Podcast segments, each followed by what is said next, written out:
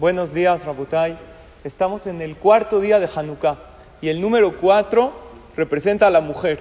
Nosotros tenemos cuatro matriarcas en el pueblo de Israel, Sarah, Rivka, Rahel y Lea, y la mujer para el pueblo de Israel es lo máximo que hay. Cuando un hombre se casa, gracias a quien es su verajá, dice la Gemara, Ena verajá metzuya el adam, ishto, toda la verajá es por la esposa.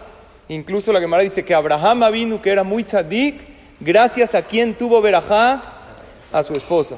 Uno dice, no, jajam, al revés. Ahorita que me casé, gasto el doble y me divierto la mitad. Sin embargo, no es. A mí, a uno que dijo, ¿sabes cuál es la diferencia entre patrimonio y matrimonio? ¿Cuál es la diferencia? Patrimonio es la suma de bienes y matrimonio es la suma de males. No, es, no es verdad.